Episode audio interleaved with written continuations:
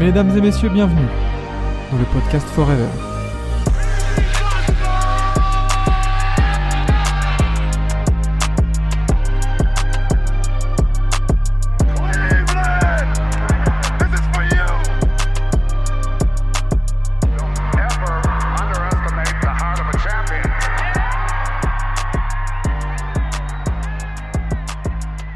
Bonjour à tous. Euh, comme vous pouvez le voir aujourd'hui, euh, première, euh, première solo pour le coup, car on, voilà, il y a les aléas aussi du direct qui font que malheureusement des fois on peut pas être, on peut pas être en duo, mais bon, ce sont des choses qui arrivent. hein. C'est pas grave, on est là quand même, on est là quand même pour assurer le, pour assurer le show et du coup bah pour faire le débrief de cette nuit, débrief d'une soirée assez mouvementée pour le coup. Euh, bonsoir hein, pour ceux qui sont toujours pas euh, partis euh, dormir hein. Euh, et bonjour pour ceux qui viennent de se réveiller au passage. Donc euh, nouvel épisode de la matinale, donc sur une nuit voilà qui aura été on va dire très très très très très très actif, très intense. On a eu du buzzer beater, on a eu du gros dunk, on a eu euh, de la bagarre. C'est surtout la bagarre hein, qui nous intéresse hein, pour le coup. Donc voilà, on a eu une grosse grosse soirée. Euh, une grosse soirée au programme. Et salut à Lucas aussi qui est dans le chat. Et on te souhaite tout le meilleur pour tes euros ce matin. Euh, on va déjà commencer, on va dire, par les petites affiches. Euh, ce que je vous propose, histoire que ce soit pas non plus trop condensé, on va faire rapidement un résumé très bref des petites affiches entre guillemets de, de la nuit. On va arriver aussi sur les, sur les Clippers, on va revenir sur leur cas. Euh, on va commencer par, alors au total il y a eu 11 matchs, donc euh, 11 matchs euh, cette nuit. On va commencer déjà euh, par euh, la rencontre qui affrontait euh, les Atlanta, Hawks aux euh, Detroit Pistons. Alors score final 126-120 pour euh, pour Atlanta, avec euh, voilà avec un, un triangle qui était absent. euh, car euh, sa femme a donné euh, naissance donc à leur, à leur second enfant, donc euh, ce qui expliquait euh, son, euh, absence. Par contre, il y a Dejounte Murray qui aura très bien pris euh, le relais euh, du côté euh, du d'Atlanta pour assurer la win. hein. Au passage, euh, Détroit, euh, c'est 9 défaite euh, d'affilée. Donc euh, voilà, on va pas trop revenir euh, sur, euh, ce match-là, à part que Dejounte Murray voilà, fait un match de patron, hein, 32 points, 11 sur 21 au tir, avec euh, 10 passes, euh, très bien assisté de DeAndre Hunter, Jalen Johnson et euh, Bogdan Bogdanovic, hein, qui aura aussi rentré de très très gros euh, tirs euh, sur, euh, sur ce match-là. Euh, côté, côté Détroit, bon, euh, Kylian Hayes, on va pas trop revenir sur, euh, sur son cas, même s'il y en a qui le défendent, euh, qui, qui le défendent toujours. Euh, on est à 8 points, à 3 sur 8 au tir en 22 minutes. Donc euh, assez, assez problématique.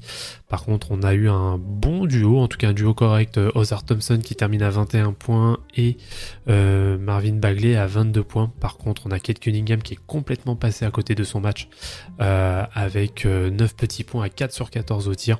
Donc bon, ce qui explique, on va dire, plutôt logiquement cette victoire 120-126 euh, du côté d'Atlanta. Euh, deuxième match de la, soirée. Et en effet, oui, c'est frustrant pour, euh, pour Détroit. Ça, je peux, le confirmer parce qu'ils montent pas forcément de, de mauvaises choses euh, depuis le début de saison, mais ça n'arrive pas à finir, à finir correctement les matchs. Deuxième affiche de la soirée, c'est Miami-Charlotte qui se termine sur le score de 111-105 pour Miami. On a eu Jimmy Butler en patron euh, pour une fois. ça change un peu. Pour une fois, c'est pas Adebayo euh, qui aura euh, qui aura complètement pris le lead. Donc ça fait plaisir d'avoir euh, Jimmy Butler. en plus très très propre. hein. On est sur du 32 points à 10 sur 14 au tir. avec 4 bons et 5 passes. Donc c'est voilà, c'est vraiment performance taille patron, certes face aux face euh, Hornets, mais les Hornets n'ont pas été non plus euh, pas non plus été tout mal. hein. On a PJ Washington aussi qui fait une pointe à, à 32 points, à 12 sur 23 au tir, donc on est à plus de 50% de réussite, ce qui est vraiment euh, vraiment pas mal. Et la Melo Ball, bon, malheureusement qui commence à devenir un peu la caricature de lui-même en ayant euh, 28 points, euh, mais par contre en shootant à 9 sur 26 au tir. Donc très très compliqué, hein, même pas 35% de réussite au tir. Donc euh, malheureusement voilà, ça n'aura clairement pas suffi. Je pense qu'avec le temps, malheureusement, les, choix en termes de sélection de shoot de, de la Melo Ball risquent de faire, euh, faire défaut à l'avenir. Donc ça, ce sont des choses complètement à, euh, à corriger de, de son côté, vu Bon, Théo Malédon, on va pas revenir dessus, hein, je sais même pas ce qu'il faut encore sur un terrain. Euh, Bryce McGowens qui a été pas mal qui a aussi été pas mal en sortie de banc, qui termine avec, euh, avec 12 points. Mais voilà, la performance collective de Miami a bien été au-dessus. On a un très bon Haywood Dale Smith euh, qui termine à 12 points, qui met de très gros shoots dans les 3 et 4 cartons. donc Bama Debayo 21 points, Duncan Robinson aussi très bon à, à 18 points. bon, petit 4 sur 10 à 3 points, mais au total il termine à 6 sur 13, donc ce qui est quand même une très très bonne euh, performance. Euh, performance aussi à, mettre en avant euh, du côté du banc avec Rémé Rasquez qui, qui termine à 17 points à 8 sur 13. Donc voilà pour cette seconde affiche. Victoire de Miami sur le terrain de Charlotte. D'ailleurs, le terrain de Charlotte est vraiment pas mal. Euh, est vraiment intéressant en termes de couleurs. C'est l'un, je pense, des rares, des rares terrains qui, qui réussit à se démarquer, on va dire, positivement. Donc score final 111-105 pour Miami. Et oui, en effet, euh, Quentin sur le chat, oui, je suis tout seul. Mais c'est pas grave, on va assurer quand même la chose. Troisième match, d'ailleurs oui, très belle déduction.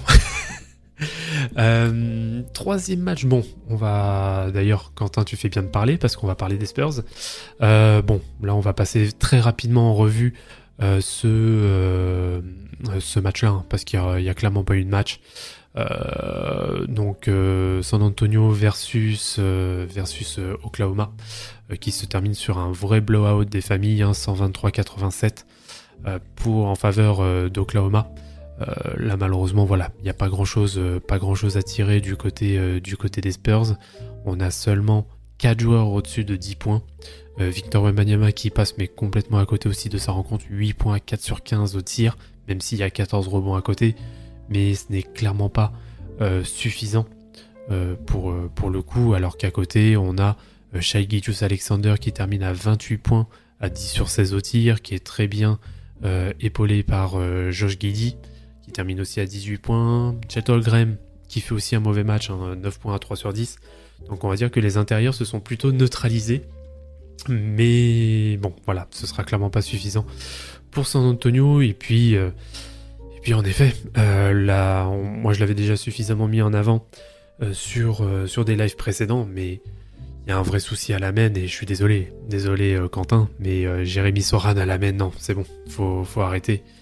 faut arrêter le massacre, il y a, y a, autre chose à faire du côté des Spurs parce que pourtant ils ont un effectif qui est quand même plutôt de qualité, en tout cas il y a des joueurs de qualité, mais là faut complètement revoir à la fois la hiérarchie, savoir qui est réellement euh, comment dire, qui, euh, est réellement le patron. Je suis désolé, on peut pas tout mettre non plus sur Victor Wembanyama, il est rookie. Euh, derrière, il y a quand même des, des, gars qui ont un minimum d'expérience. Donc là, pour le coup, je pense qu'il faut vraiment, faut vraiment voilà que qu'il y ait peut-être une remise en question pour pouvoir pour pouvoir avancer, parce que au vu notamment des résultats collectifs, hein, ça peut aussi jouer. attention, la course au, Roy, elle est loin d'être donnée à Victor hein, pour le moment, donc euh, affaire à suivre.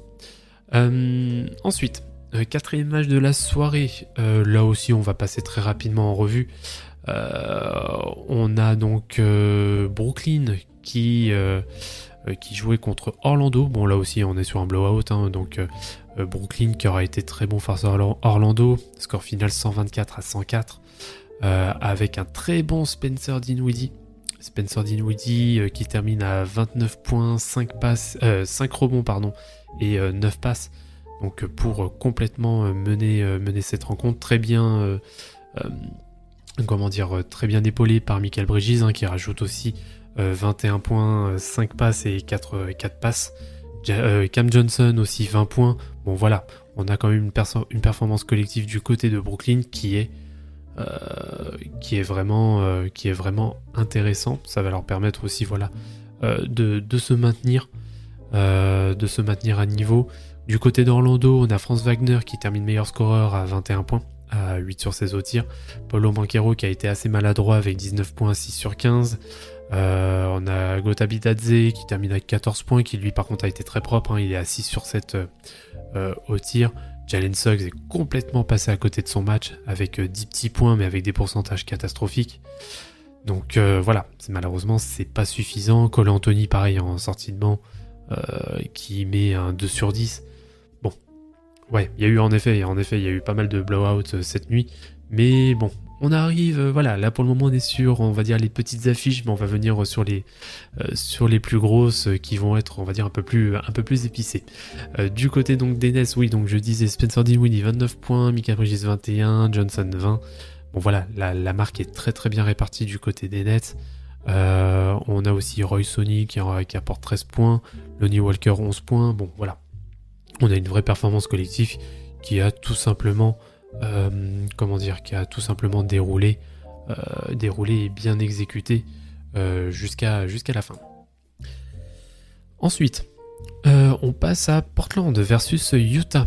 et ben Utah réussit, réussit à l'emporter. Hein. Donc là, on est vraiment sur un duel, on va dire, de fin de tableau.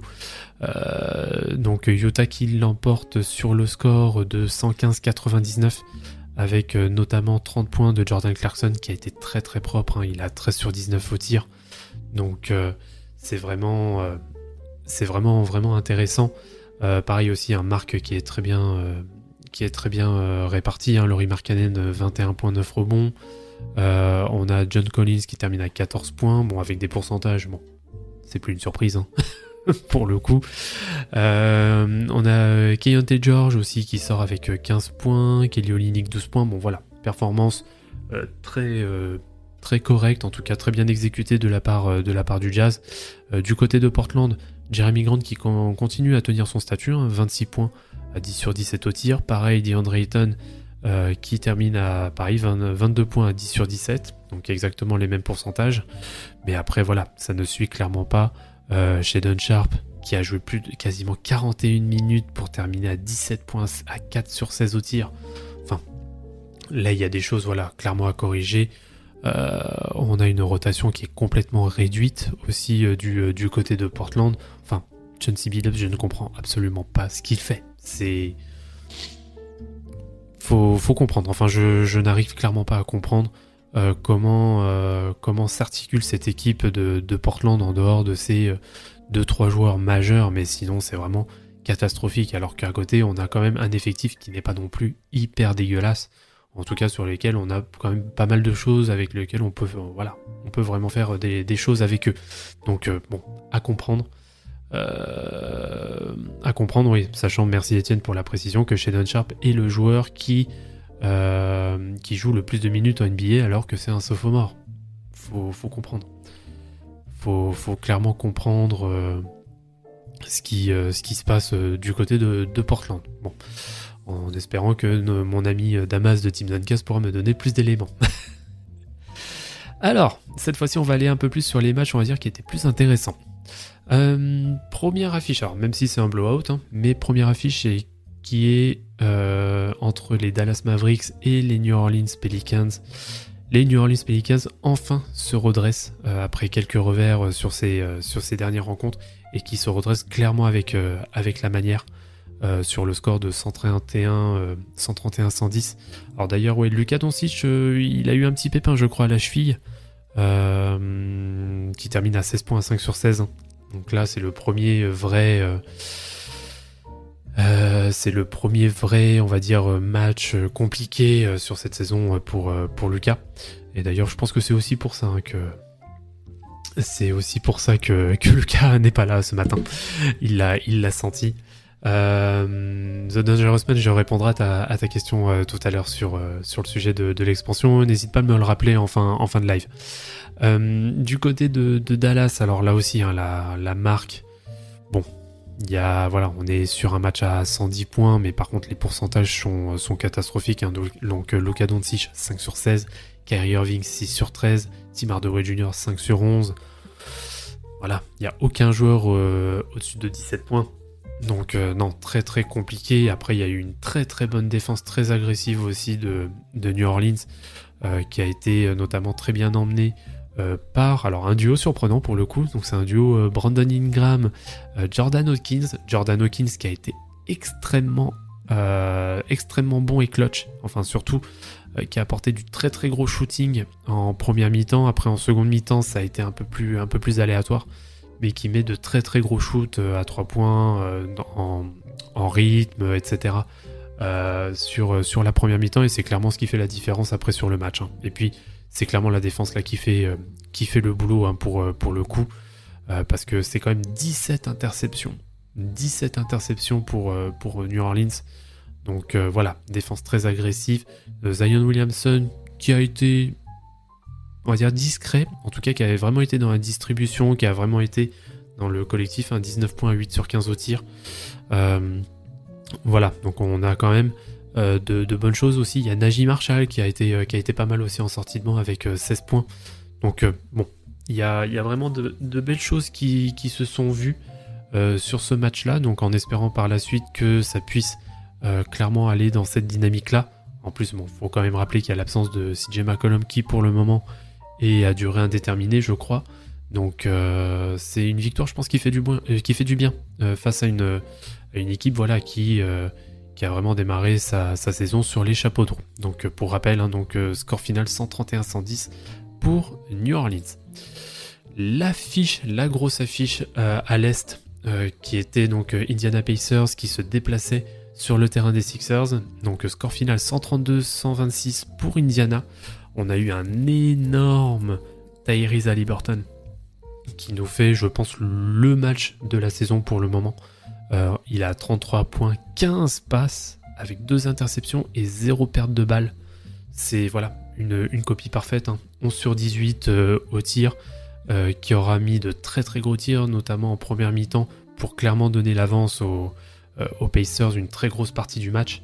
Celui qui sonne clairement la révolte du côté de du côté de Philadelphie, c'est Tyrese Maxey hein, qui met de très très gros tirs, qui a très bien su aussi exploiter les exploiter les boulevards qui lui étaient présentés au drive. donc ouais, mais malheureusement ça aura clairement pas suffi parce que voilà, Tyrese Halliburton était complètement sur un nuage sur ce match-là.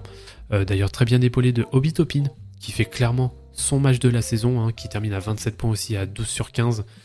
Euh, voilà, qui, euh, qui fait clairement, euh, clairement la différence. On a eu Miles Turner qui a été un petit peu maladroit, mais qui a quand même mis aussi un gros shoot dans le quatrième quart-temps. donc voilà, performance collective qui a vraiment été, qui a vraiment été au rendez-vous. aussi du côté du côté d'Indiana, malgré un Benedict Mathurin qui a été un petit peu maladroit, mais bon, ça a été largement compensé euh, par la soirée euh, de, de Tyrese Halliburton. Euh, côté, Philly, malheureusement, on a quand même Joel Embiid hein, qui termine à 39 points, 11 sur 22, mais contrairement à d'autres matchs, on sent clairement que les 39 points se faisaient moins ressentir. parce qu'à côté, par exemple, on a DeAndre Melton qui termine à 30 points. Mais pareil, les deux, là, le duo, on l'a clairement pas des masses ressenties. ça a été vraiment scorer pour scorer, mais sans malheureusement sans réel impact. Alors certes, ça a maintenu quand même les Sixers euh, jusqu'à la révolte de Tyrese Maxey en début de quatrième, mais c'était clairement pas euh, suffisant pour le coup. Euh, Joel Embiid hein, qui termine quand même à 39 points, 12 rebonds, 6 passes. Mais voilà, c'était c'était quand même bizarre. Alors après, oui, parce que le banc ne fait pas le banc ne fait pas le job certes, mais euh, oui, Daniel House en 18 minutes qui prend zéro tir, ça je peux, ça je peux l'entendre. Paul Reed euh, qui voilà prend que un petit shoot, mais après on est, habitué avec le coaching de Nick Nurse où on a vraiment les rotations qui sont très réduites. Donc euh, malheureusement voilà, va falloir quand même faire gaffe. va falloir quand même faire gaffe à ce que justement on rentre pas dans ces travers là et ça a ses limites justement d'avoir une rotation qui, est réduite et euh, Indiana a très bien su, euh, a très bien su justement euh, en tirer le meilleur. Donc voilà pour, voilà pour cela. Donc voilà, pour rappel, donc score final 126-132 en faveur d'Indiana. Alors, là on va passer à la bagarre. Ah. on va passer à la bagarre. Je vais me prendre une petite gorgée de café.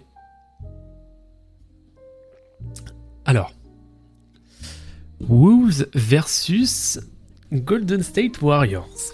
Bon. Alors, euh, par où commencer? Bah, on va commencer direct par le par l'UFC Time, hein, comme, dit euh, Rosé Ramirez dans le chat. Euh, premier carton, il reste 10 minutes 17. Petit accrochage entre Clay Thompson et Jalen Daniels. Donc ça swing, voilà, ça s'arrache les maillots, etc. Il y a Rudy Gobert qui vient séparer. je crois que c'est Clay Thompson qui vient séparer justement. Et là, d'un seul coup, on a Draymond Green qui débarque de nulle part et qui vient nous taper un choke hold, un, choke hold sur Rudy Gobert. Il l'a complètement étranglé. je ne sais pas ce qui se passe dans la tête de Draymond Green en ce moment. Depuis le début de saison, c'est vraiment, euh, c'est vraiment compliqué. Euh, déjà sur le, sur le dernier match, j'ai plus contre qui, euh, contre qui c'était. pareil, il se fait, il se fait également, il se fait également sortir. Euh, problème de comportement, mais clair. Et là, oui, là, je pense qu'on a clairement atteint le, le, point Godwin sur, sur être, un, couillon. Je suis désolé, hein, il n'y a pas d'autre terme sur, sur Draymond Green. oui, parce qu'il l'étrangle bien. Il, limite t'avais l'impression qu'il lui faisait un étranglement, euh, sanguin, euh, comme on dirait en UFC. Donc euh, je, ne comprends clairement pas. Ouais, il nous a fait une Sprewell. Exactement, sur Colangelo, c'est ça. Mais il a... Mais c'est ouais, n'importe quoi. Bon, enfin bref, on verra ce que ça va donner. Donc au final, donc McDaniels qui a été exclu, Clay Thompson qui a été exclu, et Draymond Green aussi qui a été exclu. donc, donc bon, on verra ce que ça va donner, mais je pense très certainement euh, qu'il était déjà dans le viseur de Raymond Green depuis, euh, depuis quelques matchs, notamment depuis son dernier match. Donc euh, on va voir ce que ça va donner en termes de, en termes de sanctions.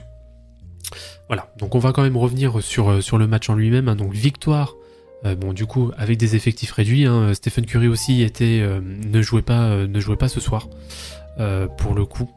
Euh, alors je sais plus pourquoi exactement, mais en tout cas oui, il n'a pas joué ce soir. Donc score final 104-101 euh, pour euh, Minnesota, qui donc qui l'emporte grâce à un très gros Carl Anthony Towns hein, qui termine à 33 points, 12 sur 26 au tir. Donc ah, il était en day to day, ok. donc très gros match de Carl Anthony Towns hein, qui aura clairement fait le boulot. Bon, à côté Rudy Gobert termine seulement à 9.2 sur 8. Bon, on va dire qu'il y a quand même les circonstances euh, qui font que. Anthony Edwards qui termine à 20 points à 7 sur 16, voilà, pourcentage euh, un petit peu, limite. Mais à côté, on a toujours mon Mike Conley qui est toujours là aussi pour faire du propre, hein, à 13 points, 8 passes. Donc voilà, ça a, été, euh, suffisant, mais malgré tout, en effet, les Warriors, sans Curry, sans Clay Thompson, sans Draymond Green, ont quand même su quasiment tirer la victoire. Si seulement Andrew Wiggins ne s'était pas encore planté, je pense qu'ils auraient eu la victoire. Mais bon, ça après, ça ne regarde, ça n'engage que moi. Euh, bah, par contre, on a un très bon, très bon match de, du Pods, hein, du Podzemski, euh, qui termine à 23 points 9 sur 18. Donc, euh, qui aura été, voilà, qui aura été adroit, qui apporte aussi quelques petits tirs à, longue distance. Donc clairement, clairement sympa de le voir. Je le vois déjà depuis quelques matchs. Il, propose des choses intéressantes. Il a un vrai bras. Donc à voir, euh, voir ce que ça va donner euh, par la suite. Euh, Chris Paul qui termine à 15 points mais à 6 sur 14 aussi. soirée assez, assez, compliquée, assez compliquée pour lui. Par contre, on a eu un très bon Dario Saric qui a vraiment fait le boulot. qui termine à 21 points. Bon, seulement 4 petits rebonds, mais qui aura, voilà, qui termine deuxième meilleur scoreur du côté du côté de Golden State. Donc c'est bien, au moins ça permet aussi aux role players ces circonstances leur ont clairement permis de pouvoir euh, de pouvoir euh, comment dire de, de pouvoir justement se montrer. Et en effet Dario Saric est un très très bon joueur hein, qui a été euh, très souvent sous, sous-estimé sous-côté mais qui a une vraie intelligence de jeu qui est capable de rentrer des tirs de loin. Bon même si là il tire 11 fois hein. on sent clairement le, syndrome Golden State qui, qui, est venu en lui. Mais oui très intéressant. Mais par contre il y a Andrew Wiggins. Alors certes euh, alors, il est pas bon depuis le début de saison. Alors après, il a quand même aussi des circonstances hein, qui font que euh, il a énormément de, problèmes perso. Euh, je crois qu'il y a son père qui est malade. Bon, voilà, il n'est pas, on va dire, non plus dans les meilleurs des. il n'était pas dans les meilleurs des, prédispositions, mais par contre, au bout d'un moment, oui, ça, voilà, des pourcentages hyper douteux. Là, il termine à 26% au tir. Andrew Wiggins va falloir se poser des questions. Et attention, parce que s'il continue comme ça, la trade deadline euh, du côté de Golden State, euh, ça risque d'être euh, violent le, concernant. Donc voilà, donc affaire à suivre. Et donc bah, bien sûr, on vous tiendra au courant de ce que donnera, de ce que donnera l'issue de, de, la bagarre. Donc pour revenir, oui, donc 101-104 victoire Minnesota. Alors, avant-dernier match de la soirée. Je sais que vous attendez ça. Eh ben, les Clippers ont toujours perdu. ils perdent encore. Sur le, ils se déplaçaient sur le terrain de, Denver. Euh, ils se déplaçaient sur le terrain de Denver, donc ça fait 6 défaites d'affilée pour les Clippers. 6 défaites depuis l'arrivée de James Harden. Euh, malgré un très bon Paul George. Euh, Paul George qui termine à 35 points, à 13 sur 26 au tir. Par contre, Kawhi Leonard qui passe complètement à côté de son match, 15 points, 5 sur 14. Pareil, là aussi on a une, rotation de la part de Tyron Lou qui est très réduite. Euh, Russell Westbrook, 8 points à 4 sur 12. Je n'ai pas, je n'ai rien d'autre à dire. Et James Harden qui a été pour le coup plutôt correct, on va dire. 21 euh, points à 7 sur 15 au tir, 3 sur 8 à longue distance. Mais voilà, clairement pas assez. Bon, Ivica euh, Zubalk, il a été, voilà, il, a dansé, il a dansé à Polka. Euh, c'est très compliqué. Enfin, il n'y a que le 5 de départ qui a un minimum joué. 58-34 euh, en effet pour les, pour les Nuggets dans la raquette. Enfin, c'est très très compliqué sur les, Clippers et c'est là que les absences d'un Robert Covington, d'un Nicolas Batum, etc. se font clairement ressentir. Parce que malheureusement, bah, en défense, James Harden, c'est pas, pas lui qui va être l'assurance touriste et qui va être capable de rentrer les petits shoots aussi qui font, euh, qui font mal. Mais euh, mais voilà, enfin les Clippers, voilà, c'est très très compliqué. Donc à voir ce que va donner la suite, mais euh, je me fais j'ai un peu peur pour eux. Par contre, du côté de, Denver, bon bah Nikola Jokic, hein, il s'est plus ou moins baladé, même s'il a eu euh, des, un, très mauvais pourcentage. Hein, il est seulement à 34% au tir, mais il met quand même 32 points. Euh, Kentavious Caldwell Pop, non, il a 9 points. Par contre, Reggie Jackson, qui a fait un, très, un, match très propre, hein, à 18 points, à 7 sur 11 au tir.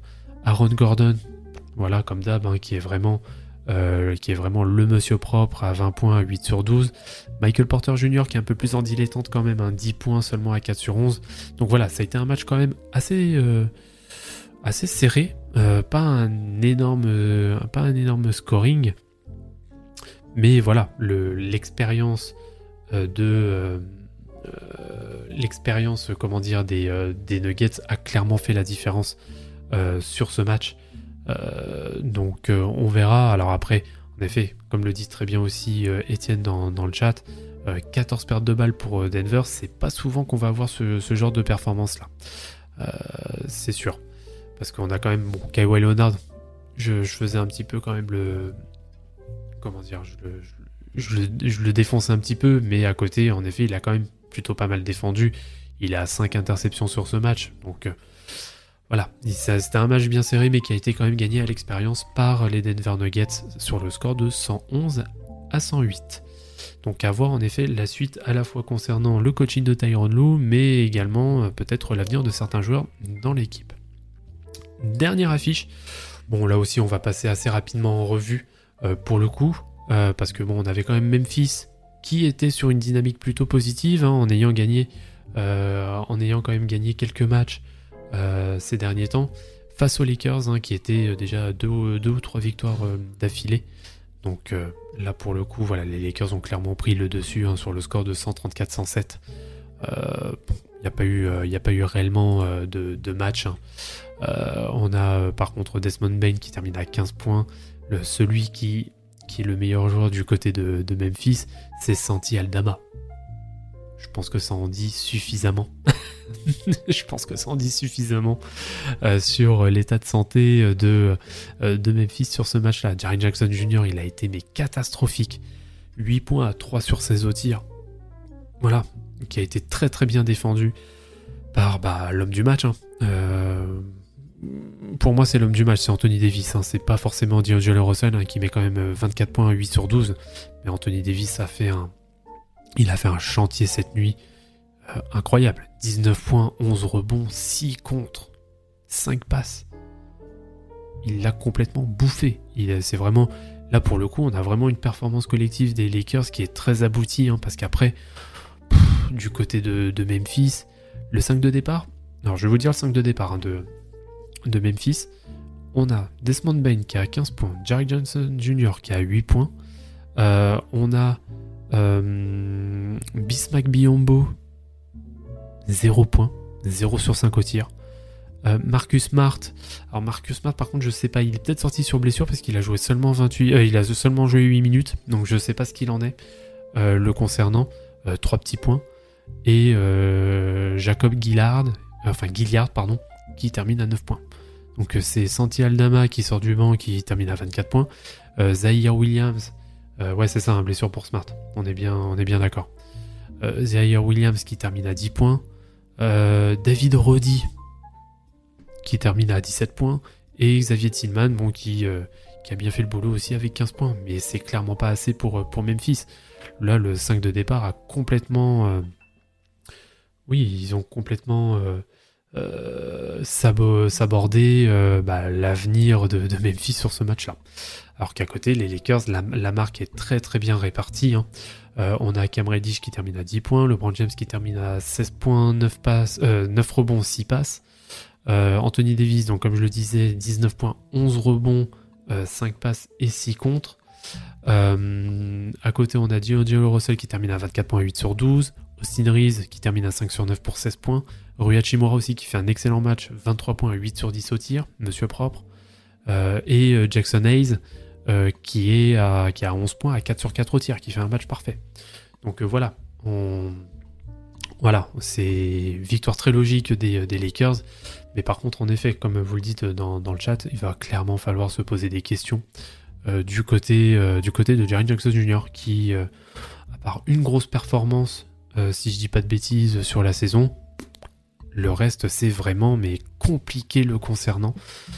Et puis même défensivement, hein, voilà, il a plus, il a aucun impact. Donc bon, c'est mon propre avis, hein, mais pour moi, il méritait clairement pas le titre de, défenseur de l'année l'année dernière. Mais bon, ça lui a été donné, hein, euh, c'est comme ça, mais euh, là c'est très très compliqué le, concernant, donc à voir ce que ça va, euh, à voir ce que ça va donner par, par la suite.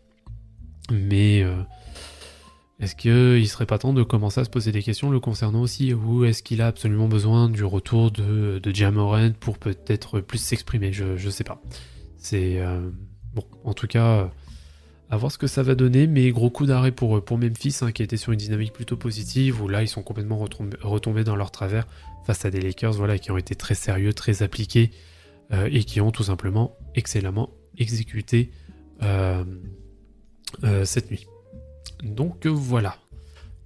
On va y arriver. Ça fait voilà les, les 11 matchs qui ont été qui ont été complètement débriefés. Alors pour revenir tout à l'heure, oui, alors il y a eu en effet euh, le sujet des, euh, euh, le sujet de l'expansion qui a été, qui avait été abordé, donc qui est en cours de discussion, hein, notamment dans le board côté côté ligue.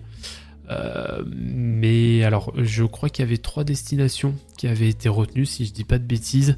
en tout cas, on parle de trois destinations. Ce serait quoi? Je crois que c'est Las Vegas. On parle de Vancouver aussi. Et on parle de Mexico. Je crois que c'est Mexico City aussi dont on parle. Euh, donc, euh, bon, à voir, parce que je suis très étonné par contre qu'il n'y ait, pas, pas Seattle dans le, dans le débat. Donc, euh, à voir ce que ça va donner. Mexico, très honnêtement, je suis pas du tout pour. parce que Mexico, là, c'est même juste, comment dire, c'est vraiment économiquement parlant. enfin, il y a un décalage complet entre, on va dire, la vie au Mexique et euh, ce que reflète la NBA en fait. Donc le capitalisme à tout va, euh, un système complètement libéraliste, hein, faut, dire ce qui est, hein, euh, avec à côté, voilà, un Mexique, bon, un Mexique qui est considéré, on va dire, comme un pays développé, mais voilà, qui qui reste un pays où il y a quand même pas mal de, pas mal de pauvreté, etc. Alors c'est peut-être un petit peu démago hein, ce que je dis, hein, mais euh, enfin j'ai, énormément de mal, parce qu'après c'est des cultures différentes aussi, hein, la culture euh, nord-américaine et la culture latine. C'est pour ça. J'ai un petit peu de mal des matchs internationaux comme il y a eu là dernièrement, pourquoi pas. Euh, mais ouais, j'ai vraiment du mal avec avec avec cette destination.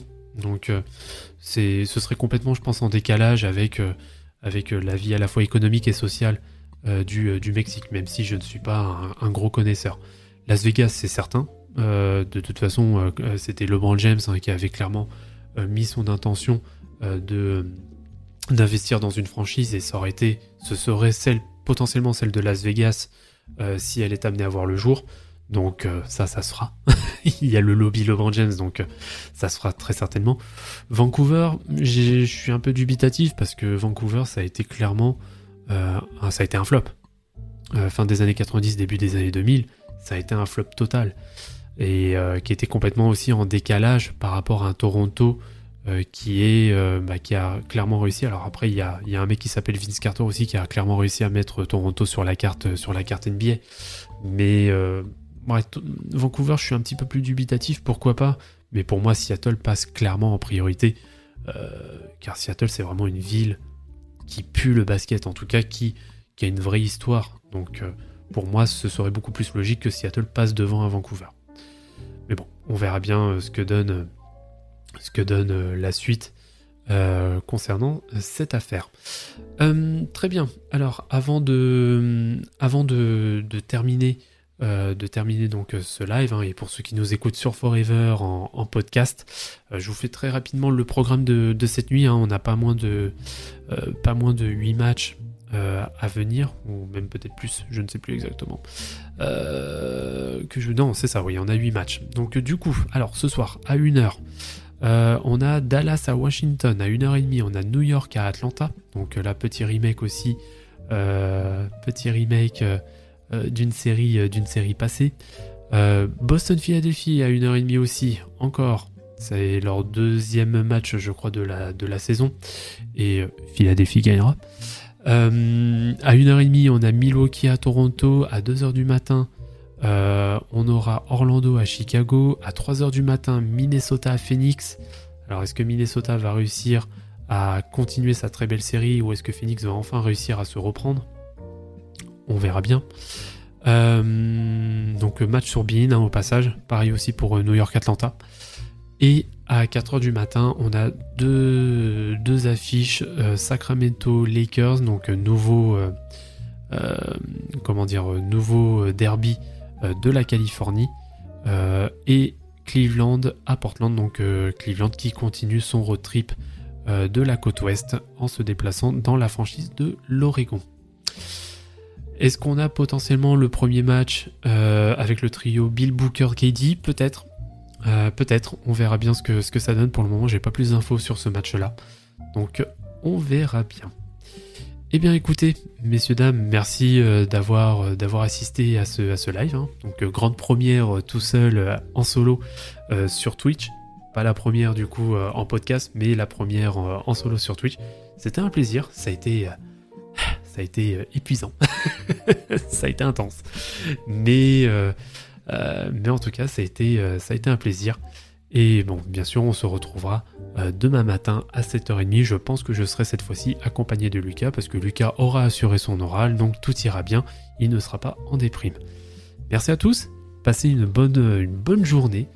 si vous souhaitez me réécouter ma douce voix, vous pourrez la voir d'ici une, une grosse demi-heure, 45 minutes directement sur, toutes les plateformes de podcast.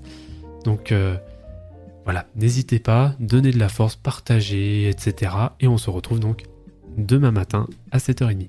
Ciao ciao, bonne journée à tous